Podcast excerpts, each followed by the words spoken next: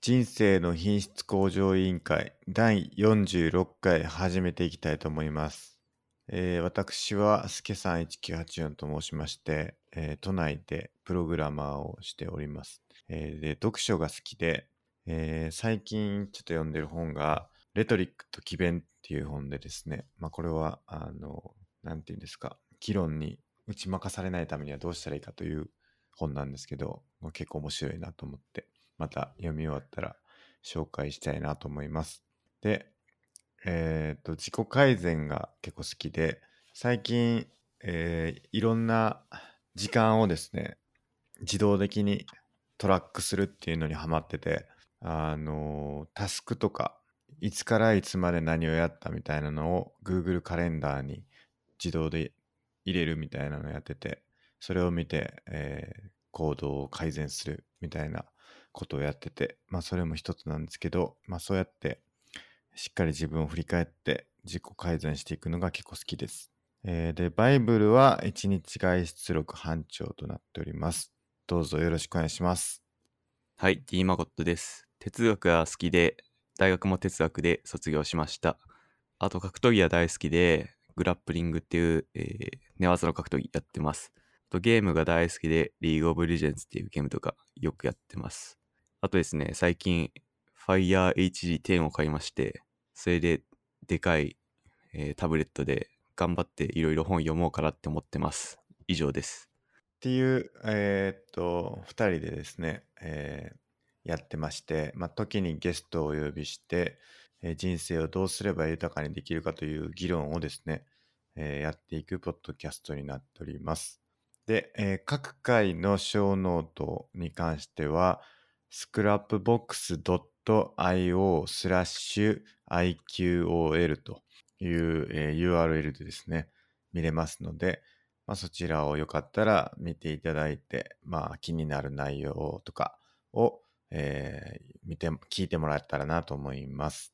えーっと、ご意見、ご感想、お便りなどはですね、えー、シャープ IQOL というハッシュタグをつけて、えーツイートしていただければ、えー議論したいなと、そちらの内容についても議論したり、えーお礼を申し上げたりしたいなと思いますので、えーどしどしと送っていただければと思います。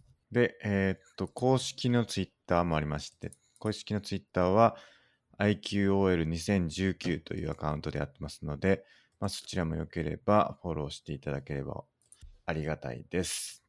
はい。ということで、どうですか孫さん、風邪は治りましたか風邪はですね、90%くらいになりました。全然治んないじゃないですか。まだ10%ちょっと怪しいかなっていう感じがしてますね。なぜですかなぜですかね結構しぶとい風なんですかね大変ですね。まあでもちょっとはここ2、3日というか、昨日、おとついぐらいめちゃくちゃ寒くて、はい。雨降ってましたし、めっちゃ寒かったですね。ですね。家出ました、外。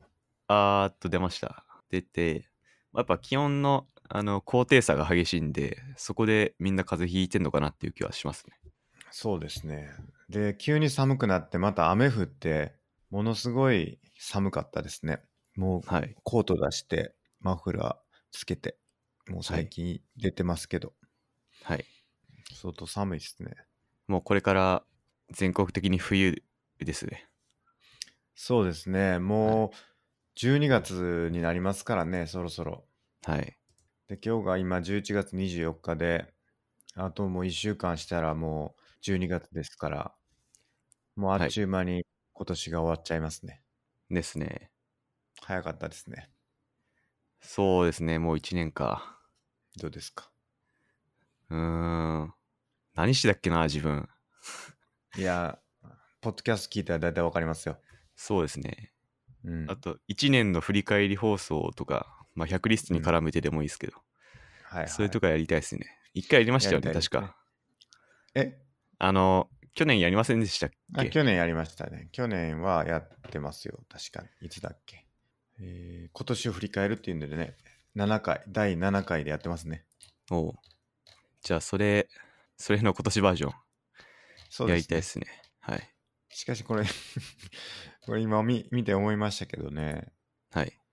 小脳とはい。わかんないもんですね。えー何を言って内た容か。が。ええ、そうですね、小ノートだけだ と分かんなかった。結構最近の小ノートは結構ちゃんと書いてるんですけどね、はい。僕。はい。あの昔のやつはほとんど流れもよくわかんないし、ちょっと、はいもうちょっと書き直したいですね。そそうですね。必要に応じて。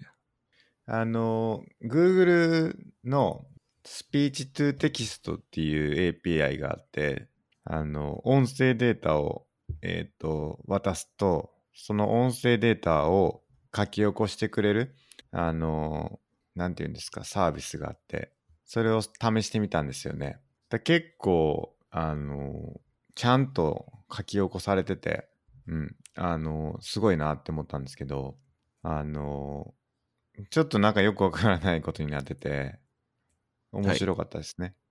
そうですね、ちょっと、まあ書き起こされてるんですけど、全然違う内容になってるとこが結構あって、うん。まあそれを読んだら結構面白い内容になってるっていう。 そうそうそう。はい僕のなんか、自己紹介のところも、狭山1984とかなってましたから、はい。誰だろうなっていう感じ で。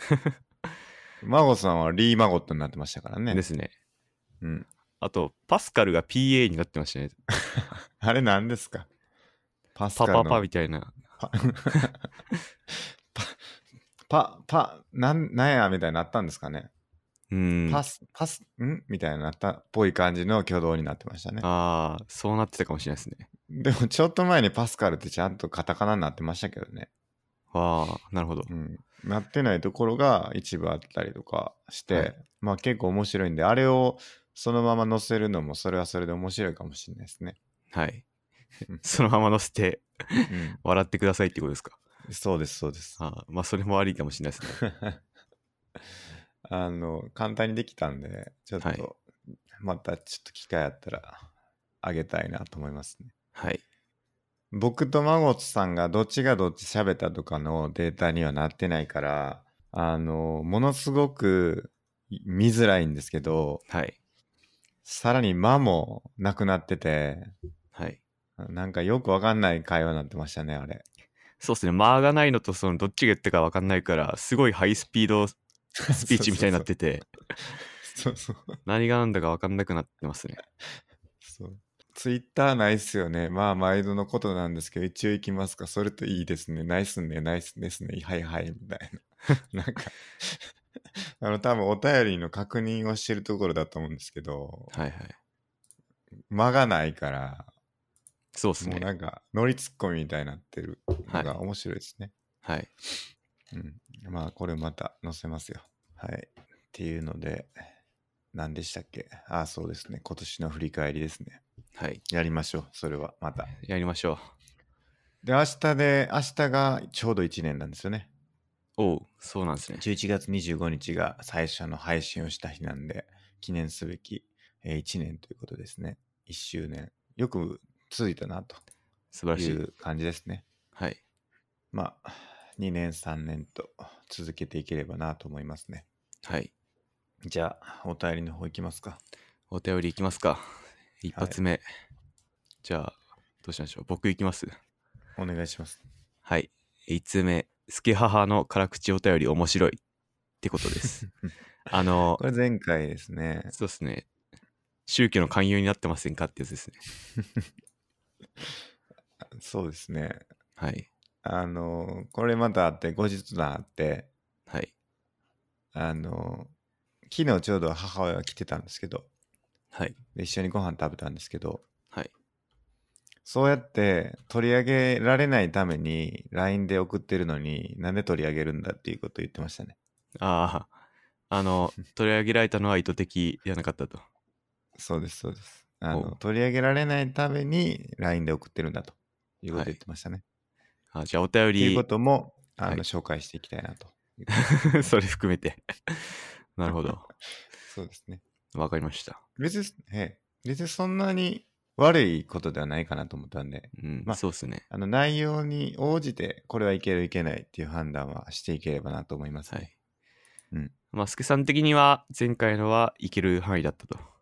そうですねはいはい全く問題がないと、いうことでですね、まあ、は引いき続き、あのお便り送っていただければと思います。まあ、Twitter でもいいですしね、特に LINE 特設でもいいですけど、まあ、送ってもらえばいいかなと思います。はい。はい。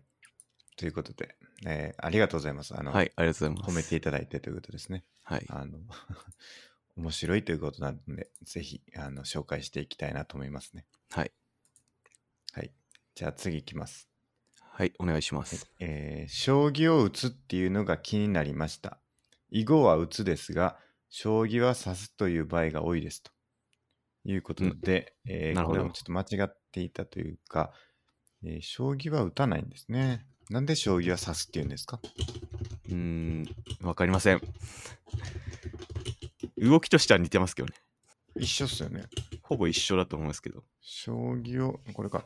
なぜ囲碁は打つ、将棋は指すというのですかはい。あと、オセロやチェスは何というのですかっていう、これヤフー知恵袋ですね。なるほど。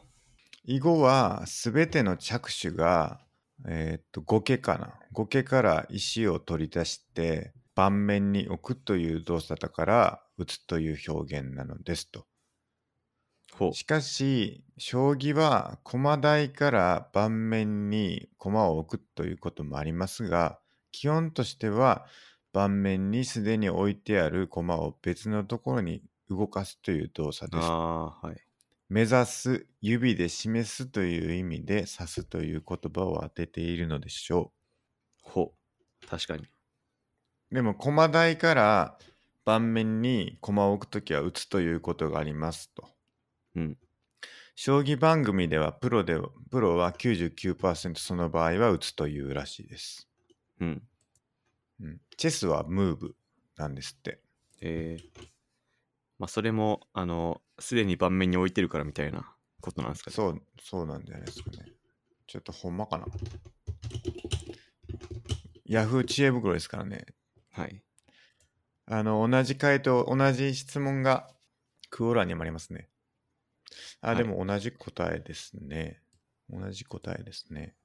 うん特に、それに対しては、それ以上にはないかな。知識、うん知恵というか。なさそうですね。なるほど。まあ気をつけましょう、これは。そうですね。あの、日本語が間違えてるって、まあ、ことですよね。そうですね。将棋を打つんじゃなくて、将棋を指すとはい。いうことですね。あれ日本将棋連盟のはいサイトに書いてますね、それ。あ、何ですかえー将棋は2人で行い勝敗を競うゲームです将棋を行うことを将棋を指すと言いますで囲碁は打つですが将棋を打つとは言いませんみたいなこと書いてますねえー、書いてるんですね。なるほど。はい英語でなんて言うんですかね将棋を。ああ英語わかんないですね将棋を打つ。 あの、Google 翻訳でははいヒット将棋って書いてますね。まあますねあ、違う違う、将棋を打つじゃないか。将棋を指すか。ポインティング to 将棋ってなんかこれ違うやろ。直訳 Google 翻訳よくないっすね。はいちょっとそこのニュアンスはまだカバーしないのかもしれないですねうん。うん to play 将棋。まあ、プレイですか。プレイ、うんまあ、ムーブの可能性もありますね確かに。チェスっぽくなるほどな。あのスケさんチェスはできるんですかやったことないっす。僕もできないですねチェスってなんか難しそうっすよね。チェス、あの、駒の動かし方僕よくわかってないです。わかる。僕も分かってないです。おおう。うん。ドイなツんはかどやうなのっかてるのは、うん、やってるのは見たことありますけどね。はい。なんか、あの、面白いチェスがあって、テキーラグラスっていうか、ショットグラスが駒になってるチェスで、何個あるんですか、チェスって駒。駒どうでしたっけチェスは、だから16個の駒か。16対16ですか。そうですね。白黒合わせて32個で16個ずつの駒なんですけど、その16個の駒がコップになってるんですね。で、その、そこの、なん何個だったかな ?3 つだかに、あの、お酒を入れるんですよ。で、残りの13個には水が入ってると。で、相手の駒を取ると、その取った駒のお酒をの、お酒って、お酒あるいは水を飲まないといけないと。はい。で、まあ、だんだん寄っていくわけですよね。だから要するに、はいはい。あの、相手の駒を取ると。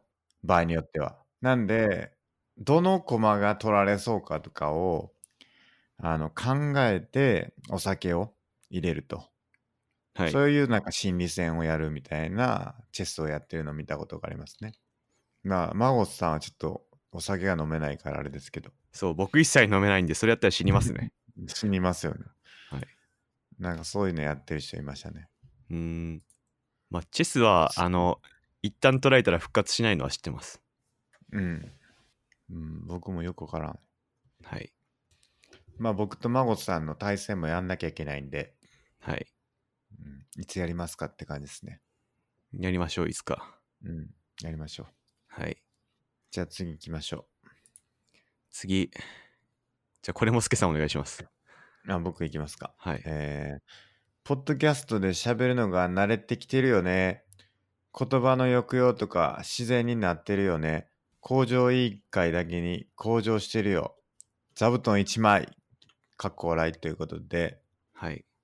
はこれ い、私の母親からですね。ちょっと あの、僕らの母親が大体占めてるんじゃないかっていう説 が、やっぱりこう、1年経ってもはい。継続してるということですかね。そうですね。うん。あでも、大体だんだん身内ですけど、ちょいちょい、あの、身内ではない人もお便りくれてますけどね。そうですね。はい。で、上達しますかね喋るのが。まあ、我々は気づいてないかもしれないですけど、聞いてる人にとっては上達してる可能性はあるかなと。あそうですか。はい。僕はあんまわかんないな、確かに。うん。うん。僕もわかんないです、正直。そんな変わってるかなって。うん、そうですね。まあなんかちょっとずつですかね。わかんないけど。うまくなってるなら、まあそれはいいですね。はい。あんあと、あの、そういえば、品質が向上したっていうのをいただきましたね。お、エピソード1とエピソード2の、あのあーはいは音声上げ直したんですよ。はい。前のやつちょっとノイズがひどすぎたんで、ちょっとはいノイズをカットしたというか、あのーまあ、前のやつはノイズがこう、目立ちすぎてた編集をしてたので、はい。それをちょっと修正して、だいぶあのノイズが目立たない形に修正したんですけど、はい。まあ、それは結構良くなったなっていうのはありますね。おう。うんそんな結構変わったものなんですかちょっと聞き直していなやいだいですけどぶ変わりましたね、多分。あの、じいじじいじ言ってたんですけど、はい。それはだいぶなくなったんじゃないかなと思いますね。えー、なるほど。多分じゃあ今度、うんはい。はい多分その新しくき聞いてくれくださる方がいた時に多分1話か2話とか見ると思う聞くと思うんですよね多分まあ最初聞いてみようっていうんでで最初聞いた時にあんなノイズがひどかったらもう二度と聞くまいって思われてもしょうがないと思っててでそういう意味ではちょっと1話っていうのは結構大事なパートだと思うんですけどそれをねちょっと修正しましたということですねなるほど。だからまあそれ以降あのマイク僕ら変えてよくしてからはその品質音音質の改善っていうのはそんなに目立って何もやってない感じはしますねはい。まあでも全然気にならないんじゃないかなと思うんですけどねもっとよくした方がいいのかな、まあ、遡れば僕がマイク変えたりとかはいくつかありましたね。そうですよねそうですよね、その後は何もやってないですもんねそうですね。やってないです。まあだからあとは僕らの喋り方を向上させる以外ないってことですねですね。うんなんかそうだ、喋ろうと思ってたことがあって、最近 YouTuber とかすごい人気じゃないですか。はいで、あれ、のっけからすごいハイテンションで行くのが定石らしいですよ。あそうなんですか、はいまあ確かにいろんなの見見てみると、一番最初は、はいどうも、ないないですみたいな、はいはいすごいハイテンションでやってるらしくて、なるほど。それに比べて我々ちょっとテンション低いなって思いま した。むしろね、序盤が一番テンション低いぐらいのもんですから、はい。多分。まあ、多分つかみやりまとすか、はい。そうですね。あの、まあ、YouTuber を見習うなら、のっけからテンションマックスが正解らしいですよ。なるほど。それでこう引くと。でも、はい。どうですかポッドキャストでそんなテンション高めで来られるやつありますかねわかんないです。多分まあ、なんだろう、文脈が違うと思いますけどね。うん。あのに YouTuber の番組ってやっぱ長くても10分くらいとかだったりして、確かに。結構短いんですけど、確か我に。々そんな、あの、な、長いんで、それに比べたら、確かに。はい。ちょっとやってみますか。のっけからテハンイショテンンション。ちょっとやってみてもらっていいですか今ですかはい。いきなりで すね。はい、どうも、D マコットです。みたいな。 えじゃあ僕が、はい。あの、すごい、あの、テンション低めで最初入って、え、それ、それはまずいんじゃないで すか。やっぱい一斉、第一声が重要じゃないですか。ギャップがあるじゃないですか、やっぱり。ギャップ。人生の品質向上委員会第46回始めていきたいと思います。え、いやいや、やっぱ、一発目じゃないですか。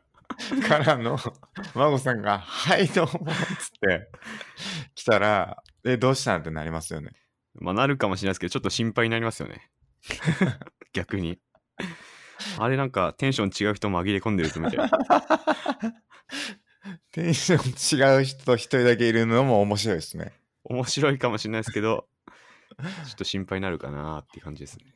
確かに。あーさあ、始まりました。みたいな感じですか。もうそんな感じで。うん。でもね、やっぱり自然体が一番だと思うんですよね。全体。うんなるほど。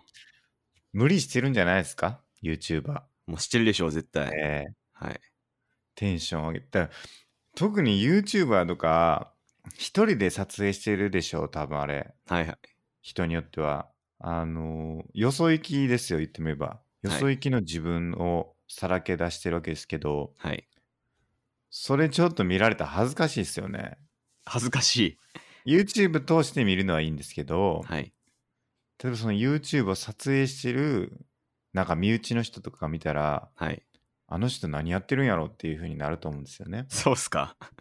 どうですかねまあ、それは、あの、なんだろう、職業としてプロフェッショナルじゃないですか。まあ確かにプロフェッショナル、プロフェッショナルな挙動として、振る舞いとし確かて、にありじゃないかなと。なるほどな。はい。あーテンション高くないといけないのかな。うん、まあ、年齢層とかもあるんで、ちょっと一概には答えは言えないと思いますけど。いや、難しいな。はい。まあ、のっわ、はい。我々のっけからやっぱテンション低いですからね。ちょっとじゃあテンション高くしますか。次、次回ですか。うん。ちょっとやってみますか。すけさんも、二人で、ええどうやったらいいんやろうな。はい、どうもーって、その後拍手。みたいな。あ、拍手入れましょうか。 なん拍か、手。めでたい時とかにちょっとめ入れでてたみいますか。 時。すけさん、FP3 級受かりました。それやりますかちょそれはいいかもしんないな。確かに YouTuber 結構拍手してるイメージですね。確かに。はい。あの、僕、あれ入れますよ。フリーの拍手音とか、ああ、はいはい。わーってやつ。わあ、いいっすね。あの、あの最近僕、フレンズ見てるんですけど、はい。英語で。はこれい。前も言ったかもしれないですけど、はい。あれめちゃくちゃ笑い声入ってるんですよ。あ、フレンズってあのコメディドラマでしたっけそう、シットコムっていうらしいんですけど、はい。そう、あの、海外ドラマで、もうなんか言ったら、2、3語言うたびに笑い声入ってるんですよ。あああ、アメリカのドラマってそんなイメージそう。はい。れって、僕、効果音だと思ってたんですけど、はい。あれリアルの声らしいですね。え、マジっすかえーなんか観客がいるらしいですよ。え収録の時毎回やるってことですかそうらしいですよ。うそん。まあその場合場合とかそのなんかあれによってあのーまあ映像の時もあるみたいなんですけどはい。基本的にはその一発撮りでそこに観客がいてそれも一緒にその声も一緒に収録してるらしいですよえじゃあ、あの、そのドラマの収録って観客込みで収録してるってことですかそうらしいそうらしいえ、なんかバラエティみたいなんで、日本の。そうそうそう えー、そうなんですねど。こも観客。なんか日本のバラエティ番組とか、うんなんだろう、アメトークとかって、うん。あれって観客も一緒にいて、まあ、基本的にその声が一緒に入ってると思うんですけど、うんうん。そんなノリでやってるってことですかそうみたいですよ。え撮影観覧のスタイルをとって、生の笑い声をそのまま入れつつ、音声編集で笑い声を後から足すなど、2つの方法を取り入れていると。ー、なるほど、そんなことしてたんだ。そうらしいです。えーめちゃくちゃ笑ってるんですよね。はい。だから、ちょっとマゴスさんが面白いところ、面白いこと言ったときに、はい。観客の笑い声入れますね。 それ大丈夫かな ちゃんとまとまるかなちょっと心配ですけど。わーってや つ。わははみたいな。うんあの、アメリカのやつしますよ、ちゃんと。アメリカのやつ。アメリカの笑い声にしますよ。あーアメリカンな笑い声。アメリカンな笑い声。はいはい。ちゃんとやってくださいね。やってくださいねっていうのは。いや、あの、あの、ああいう海外ドラマの、なんていうか、笑いの取り方ってあるじゃないですか。あ海外のノリ、笑いのセンスみたいな。ここ笑うとこやで、みたいなのを、すごいわかりやすく、英語で言うじゃないですか。はい。あれやってくださいね。アメリカンジョーク。そ難しいっすね、それ も。めちゃくちゃ難しい。う。お願いします。ちょっとやりたいですけど、難しいな。そのフレンズ見てないかな。うん。わかんないけど。僕も言いますから。カモーンって。はい。うん。大体言うんでね、フレンズの人。カモーンって。大体カモンで言うんいく。 はい。なちょるっほとど。僕そういうあの海外の日常会話みたいなのを今ちょっとメモしてながら見てるんではい。そういうのをちょっと出していきますねはい。ちょこちょこ、海外の日常会話あるあるシリーズ。うんそうですそうですはい。ちなみに一個なんか今思い出す、その、あるんですかフレーズは。よく使えそうなやつですかはい。なんかあるかな難しいな 難しいポッドキャスト収録で使えそうな笑いを取るフレーズ。 I'm with you ですかねえー日本語で訳すと、えっ、とついていってるよっていうことですねああ、え、それだから笑い取れます僕はい。いや笑いは取れないです多分だから僕がはい、 「真帆さんわかります」って言うじゃないですかはいはいはい。うんその時に「I'm with you」って言ったら「はいあ分かってます」みたいな「ついていってます」みたいなはいはいはい。イメージみたいですね。今日の英会話で一つ。はい。そう逆に僕の説明が分からなくて困っていく時は「あの I'm not following」とか「You lost me」がいいみたいですね。なるほど。うん、いやちょっと分かんないですっていうのは「I'm not following」ってことですかね多分。はい。なるほど。ええ一つ賢くなりまもししこれ違ってたらまたね怒られますから。た。はい。あの、教えてくださいね。ネイティブの方。今日の、えー英会話ということでした。じゃあ、えーっと、そんなところですか。だから次回以降、えーテンション上げてやっていくっていうのと、あの、素晴らしいことが起きたら拍手をするっていうことと、はい。えー笑い声をちょっと入れるかもしれないということでかもしれない。れない。はい。はい。やっていきましょう。僕らも積極的にちょっと笑っていきましょう。それは。笑い声をセルフで入れていくと。そうです、そうです。セルフ笑い声。え、どうしましたあ、いやいや、間違えて、ブラウザー落としてしまったかと思ったんですけど、大丈夫でした。はい。はい。じゃあ、すお便り以上ですね。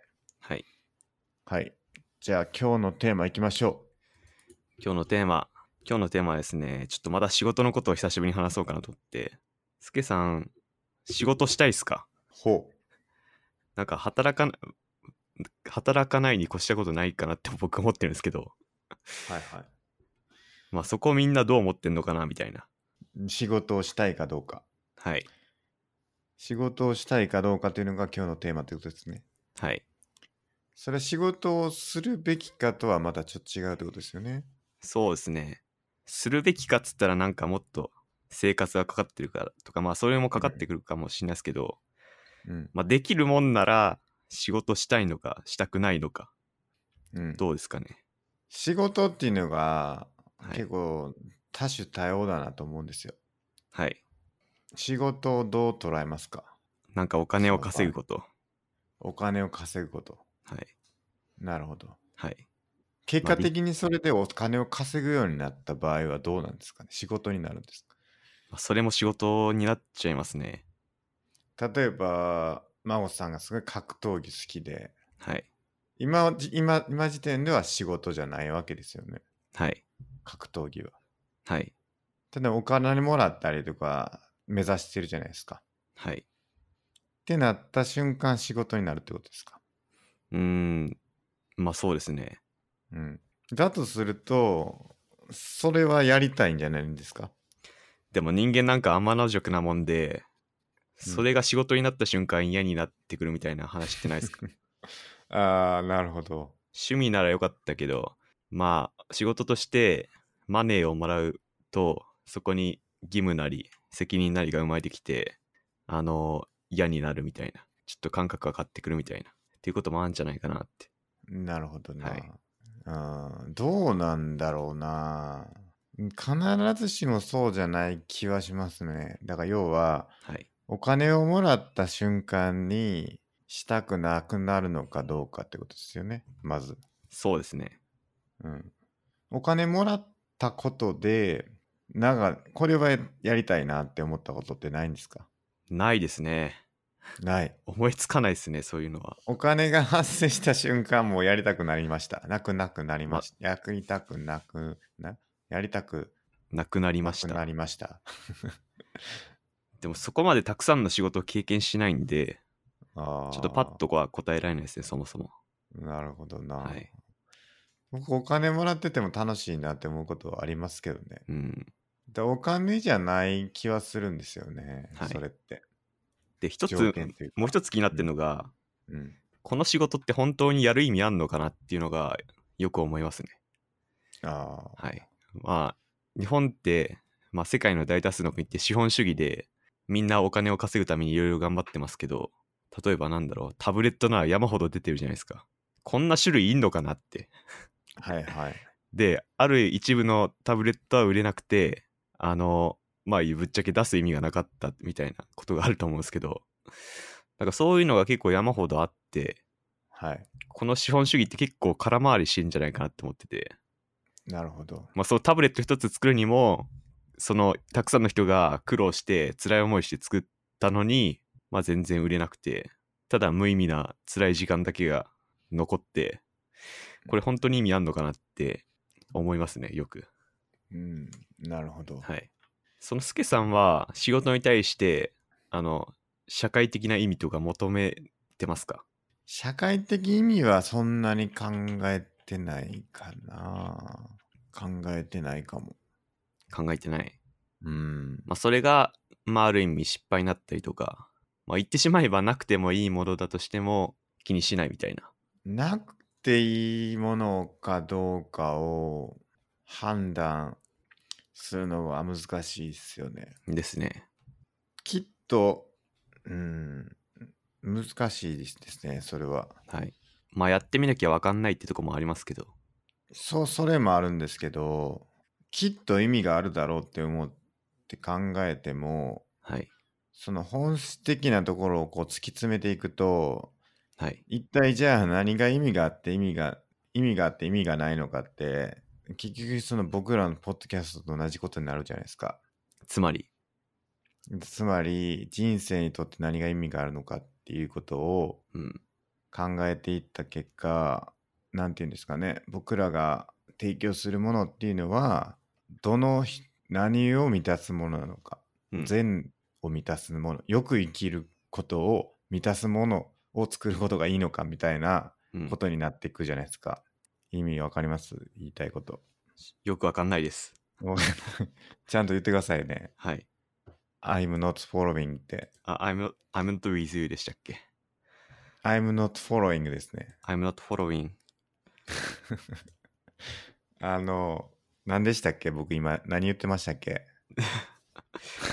その意味僕が I'm not following なんですけど。はい。えっと、そうだ。んあ、そうそうそう。だから、そもそも人生の目的っていうのが明らかじゃないじゃないですか。だから、そこが明らかにならないと、作るものも明らかにならないっていうことになりますよね。うん、そうっすね。うん。ってなってくと、はい。僕はもう、なんていうか、今のところ自分の作ったものがはい。意味があるかどうかを判断することはできないというふうにつながっちゃうんですよね。うん。なるほど。うん。っていう風にまでにいっちゃうからすごいは難い。しいなと思っていうん。てはい。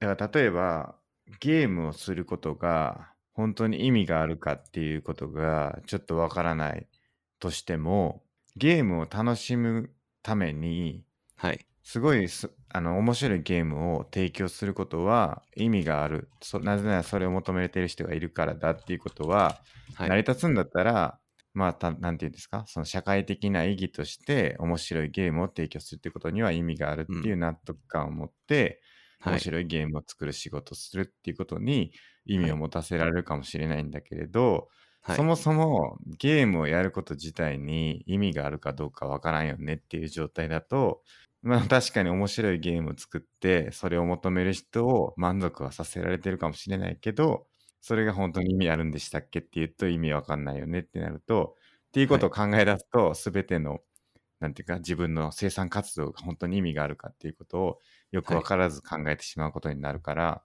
うん。一定なんて言うんですかねそのき区切りじゃないですけどゲームを求めてる人がいるだからそれを提供することは意味があるんだっていう前提を置いた上でそこに意味があるってことを見出して生産活動するしかないのかなとは思いますね。うん。まあゲームは自分が楽しければ、まあある意味それでいいと僕は思うんですけど、例えば仕事が辛い、辛くて、でもこうれやん、る意味あんのかなって思って、まあ仕事楽しければまあいいと思うんですけど、まあ、仕事つまんねえなとか、楽しくねえうなとん思ってたらどうすりゃいいんやとか思うんですけど、仕事が楽しくないと思ってる時にあの、その、まあその他の人が楽しい時間を過ごせるかもっていう、あの、モチベを持つのはいいと思うんですけど、まあでもなんか作ってる時に自分があんま楽しくなくて、辛い時、うどうんすりゃいいんやろって思うんですけど、そこはいどうではしいょうなぜ楽しくないかですよね。ですよね。で、そこが一つはやる意味ないんじゃないかって思うことをやることっていうのははい。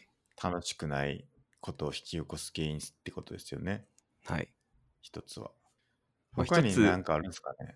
え一つ思ったのが、僕、この前ちょっと長い休み取ったんですけど、その時毎日が充実してて、あ休み最高って思ったんです けど、えは働いてい。みたら毎日はい。 7時間以上7時間8時間10時間とか拘束されてはい。これ全然つまんねえなと思ってそっからいろいろ考えてったらなるほこれそど。もそも社会の大多数って資本主義でなんか空回りしてんじゃないかなと思っててあのみんな資本主義で働きすぎじゃないですかうん。うっん。て思っててうん。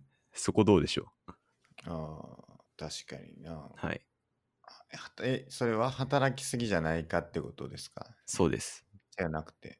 あそれもありますね資本主義として働きすぎあ、そうです。まあ、資本主義なんでみんな、あの、お金うをん。稼ごうとするんで、みんな何かを作ろう、な作ろうって、まあ、お金を稼ぐ機会を作ろうとして、うん。働きまくって、うん。空回りしてんじゃないかな、みたいな。ああ、空回りっていうのはどういうことですかえー、まあ、それが何かしらいい結果につながればいいと思うんですけど、頑張って作って、何かを。まあ、それ、大体が、あの、あんまり、大体かわかんないですけど、場合によっては、失敗して、まあ、何も生まないような結果につながんないようなこともあるんじゃないかなみたいなそのだから何を生むかって結構定義次第な気もするんですけどはいなんか多分一番なんていうかでかいというかなんかこう広く考えたらはいそれこそ僕らが言ってたみたいに世界の人々を幸せにするみたいなのが達成できたっていうのをはいなんかこう実現できたかどうかの指標にすることもできればそのまあなんか自分がちょっとでもなんかできるようになったからいいやっていうのをゴールにすればはいある程度なんか達成は簡単だったりとか、うんうん、なんかいやなんかこう働きまくった結果何も起きなかったっていうのは結構なんか自分でこうゴール設定すればはい。意外にまあ何かに役に立ってるというか何かを生み出してるんじゃないかってことを言うことはできるんじゃないかなって思ったりもするんですけどなるほど。何かしら目標を立てると。そうですそうです。うん。目標でか。それが実はい。現できれ,、てれば、まあ、ある程度満足感を得られるうん気もするんですよね。ただなんかこうそれが自分から遠くなればなるほどまあなんかイメージはしにくくなる気はしててうん。例えばなんかの製品の売り上げがめちゃ売れるみたいなってなってくとそもそもその商品が売れたのって自分の仕事がどれぐらい関わってたっけとかはい。その商品を作ろうって決めた人がほとほとんどの責任とか、まあ、失敗の責任も負うし、成功した時の、なんていうんですか、あの、成果自体もはいその人が得るっていう構図になるけど、なるから、だから自分のやってる仕事って別に大して意味ないんじゃないかなって思っちゃう。うんっていう話はありますよね。そうですね。それありますね。うん。あの、よくある例ですよね。はい。あの、レンガずレンガ積みの人の話。ああ、はい。前知ってたやつ。ちょっと違うのかなはい。休みだとめっちゃ楽しかったって話に戻すと、はい。まあ、確かになんかこう、辛いってありますよね。仕事が仕事が。ええ。はい。ですよね。うん。それは何なんかってことですよね。何なんですかね、これ。うん。結構やっぱり、コントロールできないことをやろうとしてるときって一番辛いと思うんですよね。なるほど。僕はですけど。はい。やっぱもう自分の意思では何ともできない仕事はいっ。てめっちゃ辛いと思ってて、特にその人と関わる仕事って多分一番そういうのが多いと思うんですよね。はい。誰かと一緒に何かをやらないといけないっていうその誰かがまあお多くなればなるほどよりこう難しくなりますよ難易度自体は。はい。意見を統一させたりとかしないといけないしはい。まあ、衝突するかもしれないしで自はい分の思ってることなんてみんなこうやったらいいのになんてのはみんな違ったりするから、はい。まあ、そういうののぶつかり合いになるとめっちゃ辛いみたいなそれってコントロールできることがすごい少なか少ない少ないからだと思うんですけど、はい。うん、そういう仕事は結構僕は辛いなって思ったりしますね。まあでも仕事って大体そうな気がしますね。うん、コントロールできい、ないことの連続。うん、はい。そうなんですよね。ですよね。うん、だからそれをどうやっていくんかってことですよね。ですね。まあ趣味なら、コントロールできなくても、まあ一家で終わるかもしれないですけど、はい仕事ならコントロールできないと、まあ、まずいわけですよね。そうですね。はい。そういうとこで、まあ不快感が生まれてんのかなっていう気がしました。はいはい。はい。確かに。僕もそれはすげえ大変やなって思うんですけど。はい。まあ、どう捉えるかですよね。はい。まあ、僕の場合はそういうのから避ける避ける。極力近づかないっはい。ていう方策を取りましたけどね。ほうう。ん。まあ、それがいいかどうかはわかんないですね。コントロールできないことから避ける。そう。なるほど。避けれま近すづかない。避けれなまいあ、気がするんです避けど。けても成立する仕事を選ぶみたいなはい。ことですよね。一つは。そんな仕事あります 僕は今そういう仕事をしてるんで結構幸せにやってますね。うーん。いやでも何か作るにしても思ったけどしねえなとか、はい、はい、ないっすかああそういうのはでも自分のせいなんで今で言うと、はい。まあそれはなんか自分で何とかするしかないって感じてはありますね。もうあいつ、いや仕事遅えなとかないっすかうーん今はないっすね。今は僕今個人的なまあ今2人ぐらいのチームでやってるからはい。そこまでその人が多く絡まないから、はい。割とコントローラブルな状態だと思いますねほう。今の仕事自体それだいぶ珍しい気がしますね。は。うんそうですね。はい。だから、そうなんですよね。そういうのを選ぶってことは一つ、うん、幸せな道を選べると思いますね。多分、だから企業とかもわかんないですけど、あの、一人とかでやってるうちはね、はい完全に自分のコントロール下ですから、はい。大変だと思いますけど、はい。まあなんかそういうサラリーマン的なしんどさみたいなのは、まうあんないのかもしれないですね。ちょっとわかんないけど、でやっもたことない。起業しても思ったように売り上げ上がんねえなとか、はいはいはい。あるんじあゃるなでいしかょうなねと。。あるでしょうね。はい。だとするともう、コントロールできないの連続じゃないかなっていう気がするんですよね。だから、結果はコントロールできないって、あの、ストア派の教えがあったと思うんですけど、はいはい。でも、やり方はコントロールできるよねっていうことを、はい。どこまでやれるかですよね。これやったけどうまくいかへんかった、これやったけどうまくいかへんかったっていう、その、じゃあ次はこれをやってみようっていうのはコントロールできるから、うん。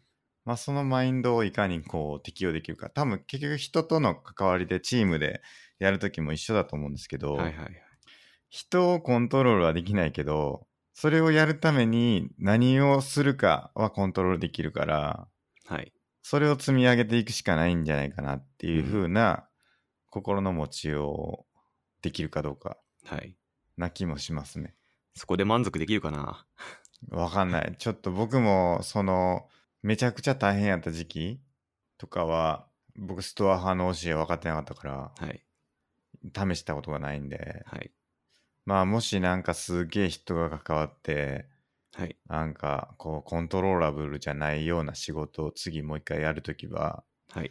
まあ、なんかちょっとそういうので試してみようかな。まあ、だからい、いかにシステマチックにやるかってことだと思うんですけど、こう来たらこうしよう、こうしたらこうしよう、こう来たらこうしようっていうのはあらかじめ決めといて、うんそれに従って行動する。で、その行動を調整するだけにして、うん。その結果何が起きたかっていうのに心を動かされないようにするっていうのは、まあ一つ自分の心を守る手段なんかなって思ったりしうますね。ん。うんまあよく言うのは、なんか分かんないから不安なんだっていうことはよく言われますね。はいはい。ちゃんとその事態、その状況が理解されてれば、うん。えー不安はなくなるとか、はいはい。はい。っていうのはよく言われますね。はいはい。だから、難しいっていうのは、その難しいっていうことを言語化していけばはい。解決するんだっていうことは言われるみたいですね。だから何が難しいんですかっていうことを聞いていけば、うん。まあ大体答えは見えてくると。うん。うん。まさいにうドゥルーズの概念を作るってことですね。うんうん。どうですかそれは、そうすれば楽しくはなりますかいやー、なんない気がしますね。なるほど。そもそも働きすぎじゃないかっていうのはよく最近思うんですけど、え、孫さんがですかまあこの世界的に、あまあ、それはそうかもしれないですね。そもそも、まあ元をたると働きすぎだなみたいな。僕全然働いてないからな全然でもないか そうっすか。週に5日働いてるだけでかなり働いてると言えるかもしれないですけど、うん。なんか江戸時代とかって、うんまあちょっと昔の話して申し訳ないですけど、はいあの、し週っていうか1日の労働時間、武士は3時間だったらしいですね。なるほどはないるほど、それで言うと多分あの狩猟時代とかもはいそんなんやったみたいですね、ですよね。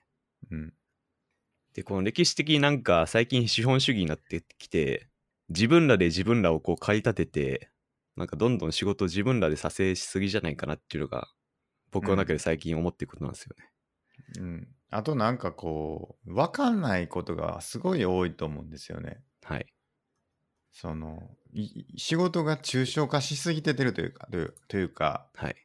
まあ、さっき言ったみたいな成果がよくわからんっていうのってまさにそうだと思うんですけど、はい。なんか今までこんだけ苦労しててこんだけやってたのが何かしらこう便利にするとあのすげえ早くなったみたいなことってあると思うんですけどはい。なんか僕が今見てる漫画の「ドクターストーン」っていうのがあるんですけどちょっとネタバレになりますけど例えば人力で今までやってた仕事みたいなのがはい。あるんですねはい。火を起こすとかはい。うん。だからそのドクターストーンって3000年こう人類が全員石化してしまってその3000年後に起き上がった人がいてその起き上がった人がその文明を回復していくっていうのが大きなストーリーなんですけどはい。その中で、まあ、最初はもう火を起こすのも手でやってたのが簡単に火が起こせるようになるっていうのはすごい目に見えた進歩だと思うんですよねはいはいはい。自動化とかって、はい。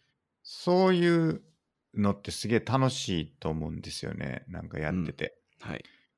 で多分そういうのが仕事の生産性を上げる今までこの畑一面を耕すのにこんだけ人が人手がかかってたのが急にこう一人でも全然できるしなんやったら自分何もやらんでも勝手に生産されていってそれが売れるっていうような世界に変わったみたいなのってすごくこう生産性を上げると思うんですよね。はいで。それってすげえ嬉しいと思うんですけどなんかそういうこうこれをやればこうなる結果が見えるっていうのがなんかよくわかんなくなってますよねうん。普通に。うん、だかなるらほど さっきの自分の仕事が結局こう例えばお米何俵分なのかとかっていうのがなんか江戸時代の人とかはよく見えてたんじゃないかなわからんけど江戸時代の人はそんな目標とかあったんですかねわかんないけどなんかとりあえず3時間働けばはい。あの今期今期の米はこれぐらい取れそうだなみたいな計算をしてはい。ちょっと足りひんからもうちょっとやるかみたいないやわかんないですけどね なんかそういうなんかこうわかりやすくこう自分がこんだけやったらこういうことになるっていうのがまあ見えてるはい。仕事が多かったのかなという気がしますけどねその江戸時代とかそれ以前の人の仕事への意識ってすごい気になりますね。うんどういうモチベで働いてたのか。やっぱでも自分の食いぶちを稼ぐっていうはい意識やったんじゃないですかね、ですよね。なんかだから今って働いても働かんってもはっきり言ったらひょっとしたら一緒なんじゃないかっていう感覚があると思うんですよ。何が一緒ってことですか要するに今ってそんなに時給で働いてないじゃないですか。だから結局言ってみれば別にあの何ですか3時間働いても6時間働いてもはい。実はそんなに変わらないんじゃないかっていうことああ、その結果に対してをで意すか識。するはい。ことが多いんじゃないかなと思ってて。はい。まあだからその3時間で終わりそうな仕事をだらだら6時間やってもはい。 3時間で終わらせてもまあ大して変わらんよなっていう感覚があると思うんですよね。ほう。なんとなく。それ何の法則でしたっけ忘れちゃった。 ああの証明されてないって言って僕が怒られたやつですね。そうです。あのあれですね。えー、ピーターじゃなくてなんだっけ。パーキンソはン。はいい。はいパーキンソンの法則ですね。っていうのが、はいなんかみんなの心の中にあるんじゃないかなって思うんですよね。だから例えばだから2時間で終わらせてもはい。同じ仕事を6時間でやってる人がいるからはい。まあなんか別に2時間で終わるけど6時間でやればいいわみたいなうん。感覚がある人が多いんじゃないかな。うん、だからなんか別に特に頑張るインセンティブは働かないしうん。 みたいな、うん、だからダラダラ仕事してる人が多いんじゃないですか。なるほ ど。うんまあ、一応法律で7時間でしたっけ、8時間でしたっけ、その、っていうルールがありますからね。そう。はい。だからその、早くや終わらせば終わらせるほど得だったはずです。得になるはずなんですよ、本来は。はい。でもなんか労働者っていう、なんていうかな、一定の労働で、いなんていうか、一定の労働力を提供することに対してお金を支払われてて、一応まあ成果によってその給料っていうのは変わってくるとはいえ、まあ基本的には月何時間ですか、160時間やったら160時間は働くことに対して大体これぐらい払いますよっていう契約になってるから、はい。その中で生産性の高い仕事をしようが、姉妹があんま関係ねえよっていう感じになってるんじゃないかなって思うんですけど。なるほど。で、それが多分、ちゃんと、なんていうか、早く終わらせたら早く終わらせたでいいよっていうのは、あのより自分が得するっていうことになれば、まあもうちょっと頑張るし、もうちょっと楽しくなるんじゃないかなって気がしますけどね。うん。でそれがあの明確に見えるのが趣味の話だったりとかはい。まあ、起業するとかっていうことがそうなんじゃないかなって気がしてて、うん。例えばですけど、この僕のポッドキャストが、まあ、例えば仕事になったとするじゃないですか。はい。じゃあ、例えば、今2時間か3時間ぐらい、ポッドキャストの編集って時間かかるんですけど、はい2時間ぐらいかな。はい。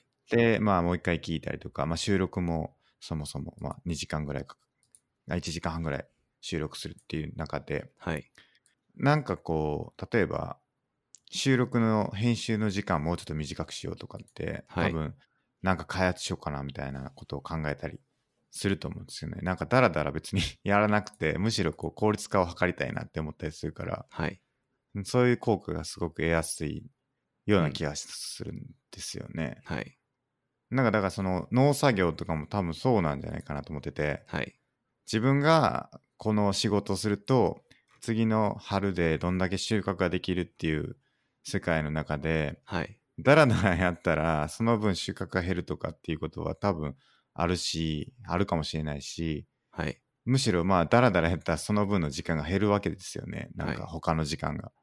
そしたら別になんか早く終わらせた方がいいやんって思うじゃないですか。うんだから早く終わらせる方にインセンティブは働くと思うんですよね。うん。でもなんかそうならなくなりにくいと思うんですよね、うん今の仕事って、はい。うん。っていうのはなんかだから結局早くややろうが遅くやろうが別に一緒やんっていう風にうん。見えるからだと思うんですよね。はい。だから面白くないんじゃないかなって思ったりしますけど。まあそんな、なんだろう。江戸時代以前の人って、うん。その仕事を早く終わらせようとか効率化しようとかそこまで考えてたのかなっていう のは気にな気になりましたね。あーまあでもなんか時間っていう感覚がなかったんじゃないかな。うんわかんないけど。多分我々は、あの、もう生まれた時から資本主義なんで、なんか考え方が全然違う気がして、江戸時代の人とかは、うん。なんかどういう考え方で日々を生きてたのかはすごい気になりますね。うん。なんか確かこの前、なんかの話の時に、はい。それ、ちょっと出てきましたよね。で、その、今の働き方みたいなのが、はい。作られたタイミングって多分、あると思うんですよね。はい。だから、フォーディズムとか。はいはい。うんフォーディズムだから、うん、人間の労働力をお金に変えるうん。もの、まあ、資本主あーは義いはいのはい。世界が生まれたのは、まあ、その、だから、フォードとかの時代なわけですよね、多分。もうちょっとはい前かはな。い。はい、話しましたね。うん、だから適度に余暇を操りつつ最高の状態で最あの働かせまくするまくると効率がいいよねっていう世界を作り出したわけですよね。はい。うん、だからその前とかっていうのは基本的にはそのみんながみんな生産してたんじゃないかなどうなんだろうみんながみんな生産。生産活動をはい。各自の判断ではい。やってたっていうか、うんうんその労働力を売るっていう概念がなかったんじゃないかなとう思うんですよんね。。そうっすね。なかったんじゃないかな。うんこんだけやりますねっていうのをはい。売る売る行為ですよね。こんだけ時間をこれをやることに対して売りますよっはい。てことですよね。はい。まあ、そういう概念は確かになかったと思いますね。うん。みんな、あれですもんね。年貢を納めるくらいですもんね。うん、だから税金を納めるとかはあったと思うけど、みんなが生産をしてはい。稼ごうっていう、はいだからその経営者のために働いてそのお金を経営者からもらうっていう概それっていつから生まれたんですかいつなんですかね。相当新しい気がしますね。まあ、江戸時代はなかったでしょうね。まあ、なくはないですけど、そんな一般的ではなかったかなんていうんですかサラリーマンはいつま生まれたのかも。はい。サラリーマンの起源1872年1873年まあ、ちなみに、サラリーマンのサラリーは元をたどると塩で、はい塩は確か古代ローマの時にうん軍人に払われてたっていなるうほどうんちく です。確かそうだった気がします。うーんこういうのはちょっと気になりますね、確かに。はい今の働き方ってなんかちょっと違和感を感じますよね。はい。そうなんですよね。多分、仕事つまんねえなとか、た休み楽しいなって、を辿っていったら、そもそもこれって正解なのみたいなのがうん僕の中であるんじゃないかなって思いますね。だから、起業したらいいと思うんですよね、孫さんは。僕はですか。えいや、もう、何もしせずにずっと家でゲームしてお金つきそうなんですけど。 しかも、はい、起業してって言われても、何すればええねんって思うのが、人が大多数だと思うんですよね。えうん。僕もそうなんですけど。はいはい。なので起業って難しいですね。まあ、難しいですよね。はい。まあそれで今並みの給料を稼ぐって、まあ人にはいるかもしれないですけど、結構難しい気がしますね。うん。そうですね。はだい。から、ちょっと話を戻すと、はい。一番最初に戻すと、仕事が楽しいかどうかはい。っていう話で、はい。想像の余地がないと楽しくないんじゃないかな、やっぱり。うん。うまい想像ことやるというか、はい。あ、クリエイトですか。クリエイテ想ィ像っブじゃないと、やっぱり面白くないんじゃないかな、うんと思ってて、はい。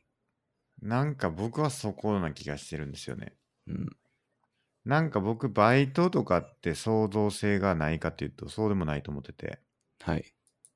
アルバイトはアルバイトで創造性があるなと思ってて、はい。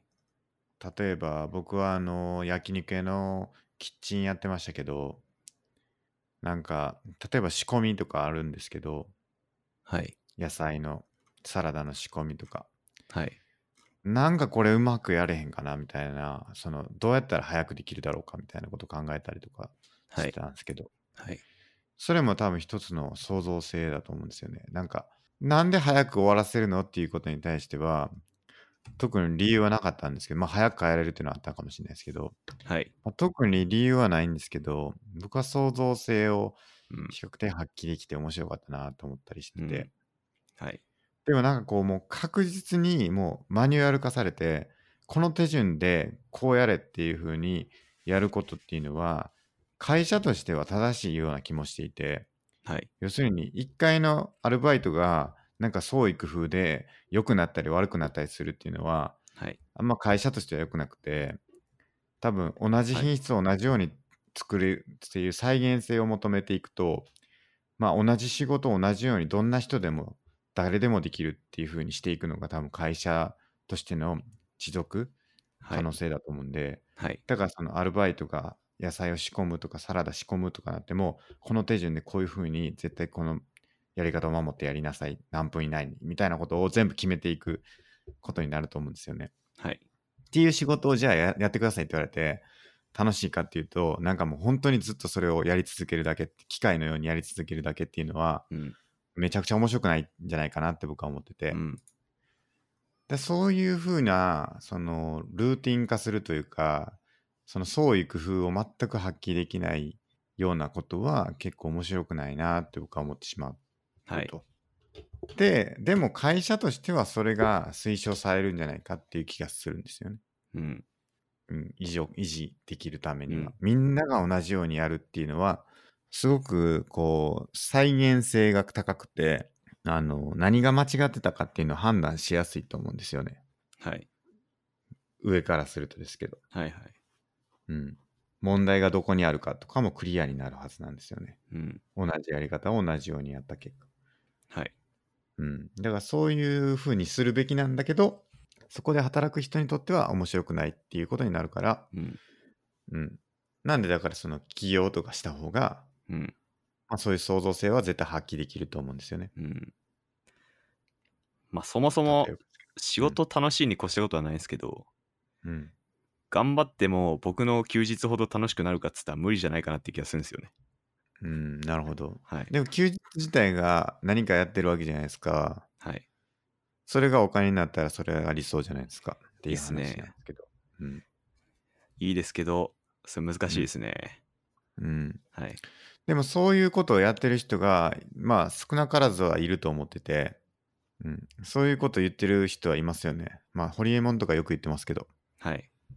うん、なんか、楽しいことだけやったらええやんみたいなことよく言ってますよね。はい。それが仕事になるやんみたいなこと言ってますけど。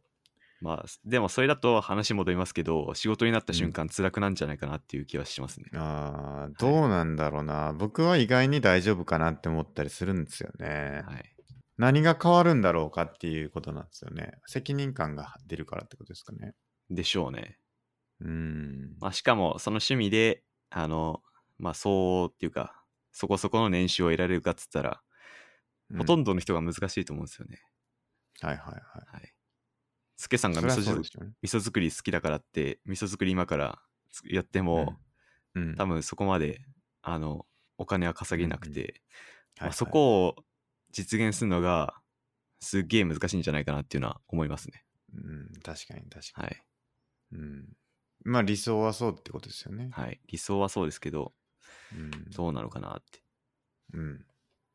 なんか YouTuber のヒカキンとかもすすごい毎日動画作成して てこれ本当辛そう楽でしすい、ね。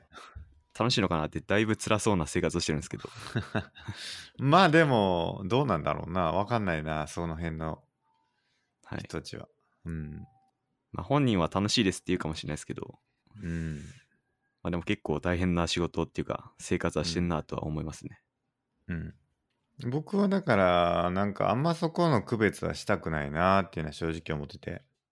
あの、お金をもらうから、た瞬間こう面白くなくなるってなるのはもったいないなと思ってて。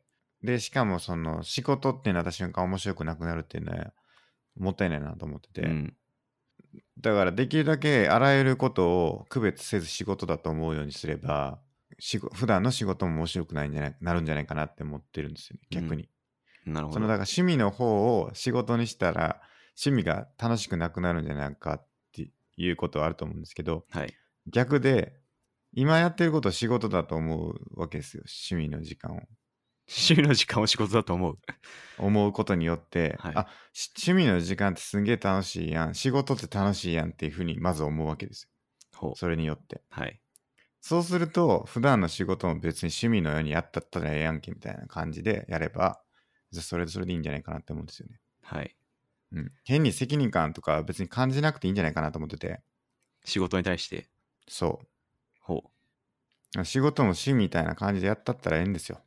う なるほどええで、それでもしね、あの、給料下がるんやったら、はいそれはそれまでやってことなんですよ。その、はいあの、なんていうか、その、取り方、取り、あの、その仕事への取り組み方が、はい良くなかったっていうか別にそれを趣味のようにやったから良くなかったんじゃなくてはいあの結果としてそれで成果が出なかったってことが問題であるだけであってはい普段やってる仕事を趣味のようにしてやるってことは別に大して問題じゃないと僕は思ってるんうですよ、んなるほどうんだから僕はなんか思う通りにやったろうって今は結構思っててはいでもそれでも他の人よりは真剣に考えてやってるってこともあったりすると思うしはいそれはなんか僕はなんか別に趣味やからって言って手抜くってことはあんまないと思ってて、真剣にやるんじゃないですか。例えば、このポッドキャストだって別に一銭もお金、あの、発生しないけど、僕は真剣にやってるし、はい趣味、ある意味趣味だと思うんですけど、はい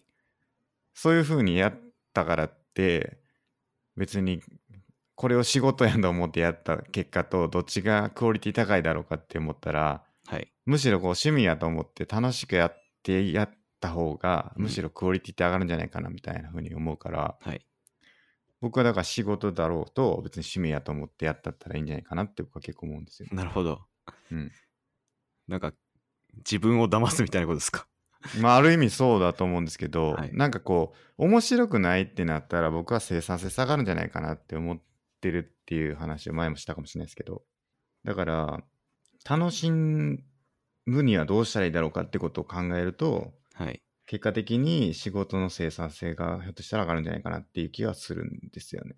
その分多分だから仕事と思わず趣味と思ってやったら例えばじゃあなんかなんか趣味ってなんかなんだろうなあんまダラダラやるっていうまあなんかダラダラ寝転がるとか趣味なのかっていうとあれですけど、はいなんかこうあんまダラダラやるっていう感覚があんまない気もしててはい趣味って。だからこう、仕事を趣味として捉えると、こう、キビキビやるんじゃないかなっていう気もするんですよね、なんか。なるほど。なんか結果自分を騙して自分をこう、仕事のことが趣味なんだって思い込ますってことですか。そうなんですよ。いや、趣味のように 本当にやるんですよね。騙すというか、はあの、なんていうかな、楽しくないことはやらないぐらいの勢いでやるんですうよ。ん。うん。もう本当に。楽しくないことはやらない。うん。やらんぞというふうに取り組むんですよね、仕事を。うっんてすると、あの、多分一見、この人サボってるように捉えられるみたいな風になるわけですよ。はい。例えば。はい。じゃあその時間他のことをちょっとほんまに楽しいって思うことに集中しようって例えばうん。やるんですよね。ほした方が結果的にいい結果が生まれるんじゃないかなっていうふうう。うにん。思ってて、多分優先順位とかの話だと思うんですけどはい。多分自分の感覚としてこれやる必要ないのにやってるやんっていうのって多分優先順位すげえ低いはずなんですようん。会社の全体の仕事の中でもはい。で、それに時間を投資してる。それは他人からの命とか、あの、やった方がええやんって思われてやってることだと思うんですけど、はい。でもそれに時間を投じるより、自分が本当に価値のあると思う楽しいことっていうのは、実は会社にとってはそっちの方が優先順位が高い可能性もあると思ってて、まあそれは自分の能力とかにもよると思うんですけど、結果的にそれ優先順位めっちゃ低いやろって思われたら終わりなんですけど、はい。ひょっとしたらそっちの方が時間のその優先順位高いかもしれないくて、そっちをやることは自分にとってもすごく楽しいことだし、会社にとってもいいことだっていうことがある、あるんじゃないかと思ってやるわけですね。うん。で、結果的に確かにそっちの方が優先順位高い。つまり自分の仮説、要するにこのしょうもない仕事をやる価値っていうのはないんだっていうことをちゃんと証明できることになるから、うんその方が価値が高いし、自分にとっても楽しくなるっていうような考え方をしてみようっていう感じですかね。なるほど。うんまあそれで、はい。もう本当に自分の自己責任の世界観だと思うんですよね。はい。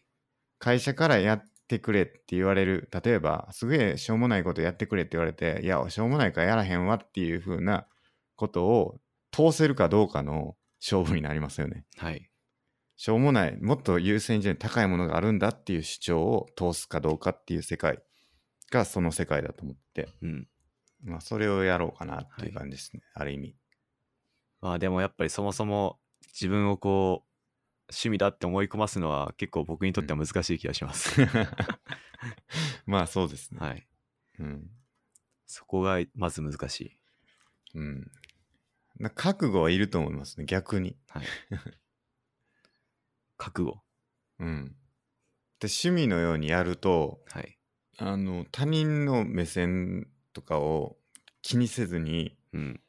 本当に自分が楽しいつまり価値があると思うことを優先してなんかよくわからんしょうもないことをやらんっていう意思決定をすることになるからえ何やあの人みたいになる可能性はありますよね。うん。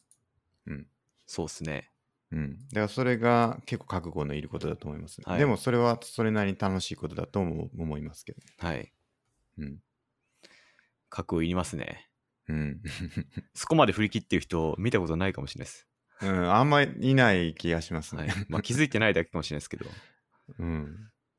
なかなか難しい。なかなか難しいですけど、はいまあでも優先順位って多分そういうことだと思うんですよね。はい。自分が本当に優先すべきことに優先して取り込めてる、取り組めてるかっていうことはい。だと思うんでうん、多分その趣味の方が優先順位高いわけですよね。はい今の、あの、仕事より多分趣味の方が。そうっすね。うん。でもそれをちゃんと。と、 本当に優先順位を高めていくわけですよね。仕事の中においても。はい。はいめちゃくちゃ大事なことにだけに集中していくっていうことは結構、はいそれはひょっとすると趣味の時間と同じぐらい価値が高いものになりうるかもしれないですよね。うん。いやー、騙すの大変だな。うん。まずそこっすね。確かに、はい。うん。スケさんは騙しているんですええか頑張ってやってますけどね、それは。頑張って。うん。例えば、はい。あの、例えばですけど、はい。まあ僕エンジニアなんで、エンジニアリング的に調べた方がいいこととか、はい。ってあるんですよね仕事中に。で、はいはいそれを知識を身につけることってすごくあの大事なことであの例えば意思決定する時とか何も知識がない状態だったら意思決定できないんですけど、はい。まあ、ちゃんと知識があればこっちとこっちやったらこういうメリットデメリットがあるからこっちの方がいいですよねみたいなことが意思決定できるんですけど、はいはい。そういう知識を身につけるって、まあ、ある種趣味みたいなもんなんですよね。はい。でも仕事みたいなもんなんですよね。はい。だから結構曖昧だと思ってて、そういうエンジニアリングの知識を得るっていうことって、あの、まあ、人によっては本当に休日に本を読むっていう人もいると思うんですよ。うん。それは趣味として僕がエンジニアリングに興味があるから休日に自己研鑽として本を読んでるんですっていう風にする人もいると思うんですよ。はい。でも一方でその趣味のようにエンジニアの本を読むことっていうのをうん。仕事として僕はやりますっていうことを選択する人もいると思うんですよ。はい。それは業務はひょっとしたら進まないかもしれないけど結果的にそこで知識を得たってことがその人の価値を高めるしはい。その仕事での意思決定も有効にできるようになるかもしれないっていうことがあって、うんそそういう選択をするかどうかっていうのは結構なんかある意味で仕事中に趣味の本を読むってことをやってるみたいなことになるんですよね。はい。だからそういうことぐらいは僕はやっていってもいいかなって思ってますね最近は。なるほど。うん。まあ、そこまで振り切るの大変だな。でもその分逆にそこで本を読むとはい。一日の時間は短くなるわけですよね。はい。でもその短くなった時間で同じ仕事量をこなそうと頑張るんですよねはい。逆にだからそれってでも今まで6時間かけてやってたのを2時間本読んで4時間仕事やった方が俺は楽しいわって思ってやるからはい。それはそれでいいんじゃないかなって思ったりするし、うんまあそれが効率にもつながるし、はい自分の時間をすごく有効に使えてて楽しいなって僕は思うっていうはのはあい。りますね、はい。うんだから同じアウトプットを出しつつ仕事の時間にいかにこうちょっと自分を高めることをやる食い込んでいけるかっていううん。のは結構最近僕は意識しているなるほど。ところですね。はい。うんじゃあ僕も堂々と本読むか。いや全然いいと思います。仕事に関連する本読んで全然良くないってことはないと思いますけどね。はい。うん、むしろそれで意思決定が良くなるすあの精度高まると思うんですよね。うん。うんそうっすね。うん、で本読まない人がしいい仕事できるかっていうと僕はそうは思わないんで。うん。仕事だと思うんですよね。仕事であり趣味でありうんっていう感じはするんですよ ね。うん。うん。なるほど。とりあえず、ちょっとした一歩、仕事中本を読む。そうそうそう。結論出ました、いいと思いますよ。うん。いいと思います、マジで。はい。僕、本棚とか最近作ってて、会社に。自分会社のにデスクに。はいはい。どんどん本を置いてるんですよね。はい。で、本当になんかちょっとした休憩の時間とかってあると思うんですよ、仕事中。ちょっとなんか、あ、疲れたなっていう時。はい。そのタイミングで ネットサーフィンするんじゃなくて、はい。本読もうって思ってますね、ちゃんと。あーなるほど。うん。それいいっすね。うん、例えば、はいネットの会社というかインターネットの会社だと割とネットサーフィンしても別に怒られないと思うんですけどツイッターしてても怒られないと思うんですけど、はい。まあ、そうするんやったら本読んでた方がよっぽど仕事にも有意義だし、自分にとっても有意義なんじゃないかなっていうふうにはい。思ったりしますね今日の結論ですかね。出ましたねはい。ぜひはい。本を読むと。僕はいいと思いますけどねすごく、はい。でできれば僕はそれで心がけてるのははい。できればそれを自分だけのものにしないっていうこともやってて、うん。結局調べたことって他の人も疑問に持つ可能性があると思うんではい。それをちゃんとこうなんていうか知識としてまとめて社内のウィキ僕は僕らスクラップボックス使ってますけどはい。スクラップボックスにまとめるとかっていうのはうん。まあ価値の高い仕事なんじゃないかなって思いますけどね、うん。うん、そうっすね。知識を広める。そうっはい。ていうことに僕は価値を置いてますしはい。そういう仕事ってあんまやる人いないけど、うん僕は大事な仕事だと思ってますし、はいまあ、それは僕の趣味でもあるかもしれないなと思います。なるほど。うんそれもやっていきまってすいうか感。じですね。はい。はいぜひ。 伝導していくっていうことですね、知識を。はい。そうっすね。そんなところですか。はい。えー、1時間半。 1時間半、ちょうどいいですね。はい。はい。ということで、えー仕事を楽しむには、まず仕事中に本を読もうということを伝えておきます。はい。はい。ということで、本日もありがとうございました。ありがとうございました。